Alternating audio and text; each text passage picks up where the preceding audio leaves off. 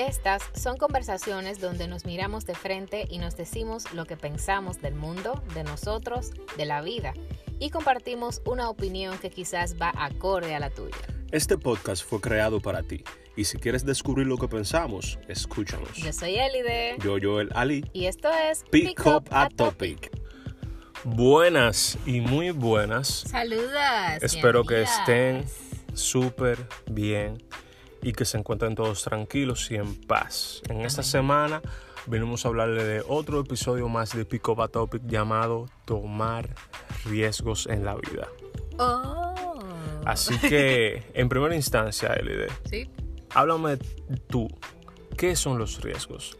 Bueno, yo tengo mi definición propia mía de mi propiedad única sobre qué es un riesgo y yo lo veo como una exposición eh, a la incertidumbre, a lo que es desconocido y lo que, lo que tú te responsabilizas de las consecuencias que pueden traer del mismo. Ok. Así yo lo veo. Como algo que en verdad tú te haces responsable, tú dices, yo lo voy a asumir, yo lo voy a hacer, atento a tus consecuencias, a lo que te vaya a pasar. Ahora bien, yo digo algo y es por donde más o menos quiero enfocarme. A la gente siempre se le dice que arriesgate, lánzate, toma el riesgo, tírate, dale, avanza, continúa. Pero en sí, en sí, ¿cómo yo puedo convencer a alguien de que sí, de que tome un riesgo? ¿Es suficiente con simplemente yo decirte los beneficios que está en tomarlo y alcanzar tu objetivo? No, para mí no. La gente asume los riesgos porque se reta a sí misma. Y por una situación que lo empuja y lo asume de, de un- de su misma consecuencia. O sea, por más que tú le digas a una gente cuáles son los, lo- los, Los beneficios, beneficios. si la persona no se siente convencida de hacer algo, no lo hace. Entonces podemos decir que la motivación es intrínseca. Es probable. Y viendo la motivación intrínseca, ¿qué dices tú? ¿De qué? ¿Cómo tú puedes hacer que alguien saque esa motivación? ¿Cómo tú puedes hacer que alguien diga desde dentro de sí, yo me voy a lanzar? ¿Cómo tú impulsarías a ese alguien ¿Cómo yo impulsaría, cómo yo impulsaría a alguien para que para que se lance? Bueno, decir los beneficios no está mal. Lo puedo decir, lo puedo mencionar, pero quizás quitándole la parte de de que yo le estoy obligando a que lo haga. Sino más bien, oye, tú te puedes lanzar, tú lo puedes hacer, pero eh, Poni- Poniéndole la opción. claro, eh, Y- si y tú yo quieres te- lo haces, si no, pero yo te estoy diciendo cuáles son los beneficios que tú vas a obtener de eso. Y yo te digo algo, porque es que tomar los riesgos es como algo único. O sea, cada quien sabe la consecuencia a la cual se va a enfrentar. Cada quien sabe cuáles son los beneficios que está dispuesto a obtener. Y a veces no, espérate. A veces no. A veces no saben la consecuencia. No, a veces no.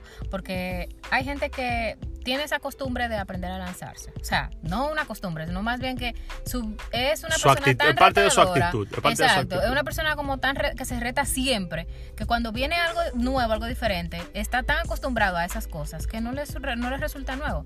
Sin embargo, hay personas todo lo contrario que no están acostumbrados a lanzarse y cuando se lanzan por primera vez en su vida, eso es una cosa es una cosa, mira, que tú dices, wow, y de Es verdad tremendo. yo lo hice.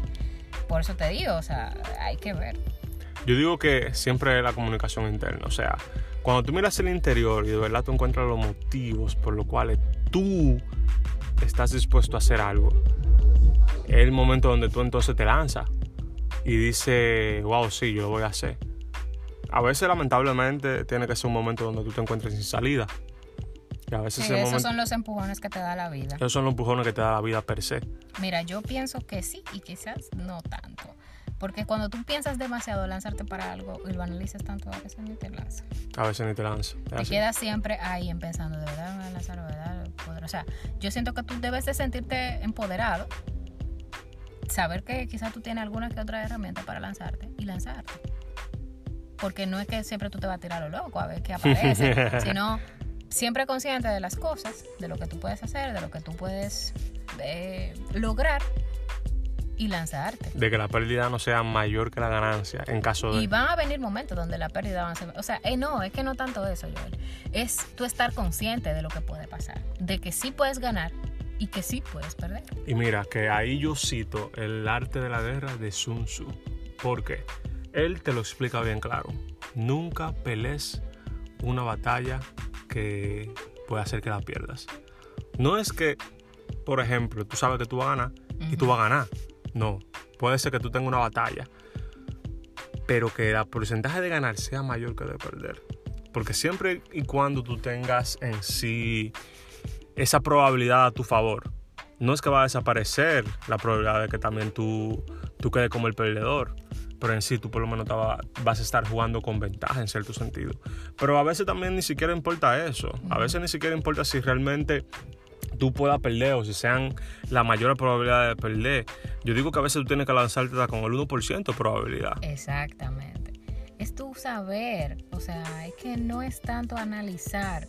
Para tú lanzarte, pensar tanto en lo que en que tú vas a ganar te hace no miserable, pero te hace menos. Porque, y si tú no ganas, te vas a tener un shock emocional y nunca vas a querer lanzarte. Entonces, es siempre mirar todos los puntos de vista. Si me lanzo, tengo tanta probabilidad de ganar, pero si pierdo, ¿qué voy a perder? Me va a chocar, no voy a querer lanzarme más. Entonces, asumir riesgos, eso es una línea muy fina, pero muy muy delgada, donde tú tomas o toma o perdón, o tomas la decisión de lanzarte para hacer lo que te vaya a lo que te vaya a lograr hasta donde tú quieres llegar o de perder hasta lo último. Si tú siempre piensas en que vas a ganar, vas a tener eso que te va a bloquear toda la vida. Está también la parte de la autoestima. Sí. La autoestima del ser humano, que siempre, si gana, eh, o siempre es el número uno, el día que no lo sea, se, va a sentir mal. Todo hasta abajo. Entonces, hay un problema. Hay un problema. Tomar riesgos yo lo veo como algo que es para todo el mundo. Todo el mundo en algún momento se encuentra con un riesgo. Toma riesgo, o sea, desde que cuando tú eres un bebé y ya tú no quieres gatear, el riesgo de tu caminar sobre tu, eh, hacia donde tu mamá, por qué sé yo, cuántos centímetros, para ti eso es el primer riesgo de tu vida. Realmente. Y a pesar de todo, yo creo mucho en que siempre la respuesta debe estar dentro. Siempre. O sea, por más motivación que uno busque fuera, por más gente que te diga y por más probabilidad, si realmente dentro de ti tú no sientes la motivación de hacerlo, no te vas a lanzar. Claro, la motivación y, conocer que nunca se gana. Es lo mismo para el emprendedurismo. Ahora, está bien. Es lo mismo también para tú incluso lanzar un podcast. es lo mismo para todo y los riesgos siempre van a estar riesgos a ser criticado, riesgos a no ser lo suficientemente bueno, riesgos a que perdiste tiempo, que es algo tan abstracto, pero algo que tanto nos maltrata, porque le damos una importancia mayor incluso que la motivación que llevamos dentro. Nos maltratamos nosotros mismos. Prácticamente. Por eso es que yo digo mucho que la respuesta está dentro de ti. Porque al final, si lo que tú tienes dentro, tú lo haces más grande, tú puedes superar todas esas situaciones. Claro que sí nosotros somos quienes nos exponemos. Entonces, si nosotros mismos somos los que nos ponemos las barreras, ¿Cómo así, así mismo nos van a ver los demás como, como personas con miedo. ya lo sabes. Entonces, incluso yo siempre quiero invitar a la gente a que se lance. Porque es que tú lanzándote, tú no sabes incluso la cantidad de vida que tú estás impactando. Claro. Hay gente que simplemente por el hecho de que tú te lances, sin tú darte cuenta, tú lo estás inventando a, lanzarse también. Así es. Ellos te caen atrás, hasta sin paracaídas. Y hasta, sin decírtelo. porque mucha gente necesita esa vocecita. Y yo creo que principalmente sin decírtelo. no, no, te digo que hay gente que necesita esa vocecita que le diga que lo está logrando. Que si no escuchan eso, sienten que no están haciendo nada para el Sí, realmente. Eso es parte de lo que nos ayuda los influencers. Ah, los influencers. Pero sí, eh, yo considero que todo el mundo siempre tiene eso dentro de sí, que, que entiende que lo puede lograr para salir y asumir riesgos. Entonces, viéndolo en, en contraste, ¿por qué hay que tomar riesgos si se puede vivir en paz y linealmente? No, yo siento que no. Porque entonces hay que tomar riesgos. La vida es un riesgo y para tú dar un peldaño para todo lo que tú tengas que hacer, tienes que asumir riesgo. Estamos en riesgo hasta por respirar. Exacto. Dime tú. Dime tú. Y también una vida lineal, una vida cuadrática. Eso no es parte ni de esta generación, ni de la venidera, ni de la que pasó anteriormente. O sea, no. Es una vida aburrida. Claro. Y siempre por eso mismo, la variabilidad va a ser lo que nos defina. Te voy a poner un ejemplo. Eh, imagínate estas personas que viven en lugares marginales o que viven en campos. El riesgo de el, el, lo primero que ellos hacen cuando van piensan que o sea, ese tipo de personas para mí que salen de, de, esos lugares marginales de esos campos, salen a la ciudad para tener una vida mejor, ya tienen una mente totalmente distinta a lo que quizás tuvieron su generación anterior. Ya desde ahí, con tener una mente distinta, son personas que van a tomar riesgos. Sí, porque van a alejarse totalmente de su zona de confort. Exactamente. Y hablando de eso, yo tengo una historia de riesgo que yo digo que es totalmente acreditable para, esta ocasión. Sí. Y es la de Alejandra Ibar. ¿Quién es Alejandra Ibar? Sí, debo preguntar. Sí, Alejandra Ibar fue, o más bien dicho es, es una chica que ya fue speaker en TED el año pasado y es... En la conferencia de TED. En la conferencia de TED de Santo Domingo. Y es atleta dominicana de los Juegos Paralímpicos. Y ella tiene una condición de nacimiento que prácticamente sus huesos son muy frágiles, con facilidad se pueden romper, pero eso nunca la ha detenido en la vida. Y a mí me motivó mucho su historia porque ella salió de Asua, llegó aquí a la ciudad a hacerse profesional y también incluso se volvió atleta. Y es todo un ejemplo de superación. Eh, asumió riesgos físicos. Físicos, o sea, no hay, nada tan palpable como un riesgo de que el simple hecho de tú caerte, que recuerdo que ella contaba la historia de que una vez se cayó y tuvo una lesión que la sacó de su vida diaria en totalidad ya eso es una... Una cosa terrible, o sea, hubo una de sus costillas que creo que perforó su pulmón, casi lo perfora, no recuerdo. ya, hasta aquí, señores, no invento más.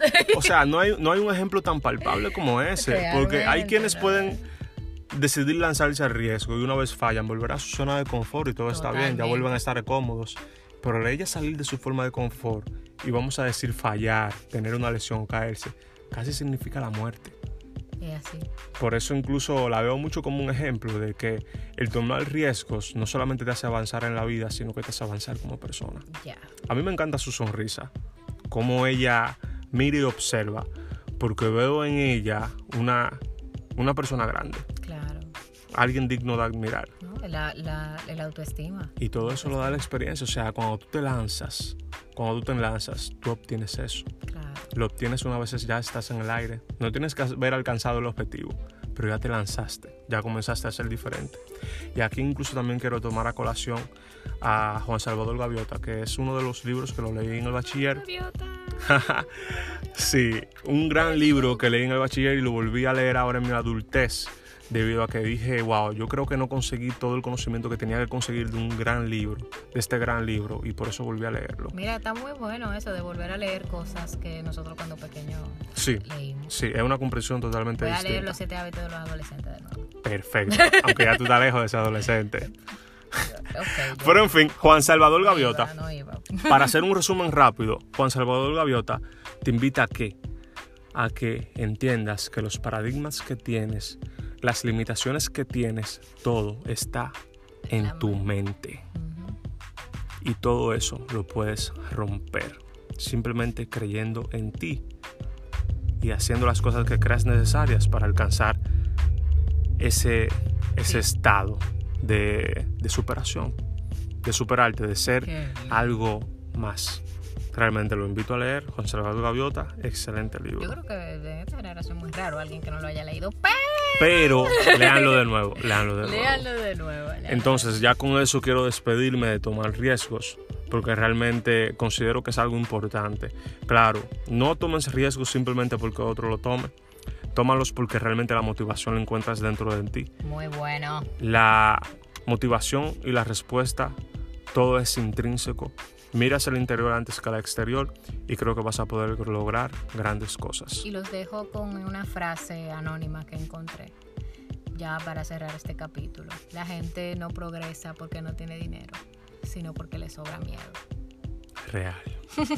Así que ya saben, síganos en las redes como Pickup a Topic, Ve que lo que Castillo.elide y Joel Ali 7. mío, señor. Así que ya saben, bye. Bye, cuídense mucho y nos vemos muy pronto en el próximo capítulo de Pick Up a Topic.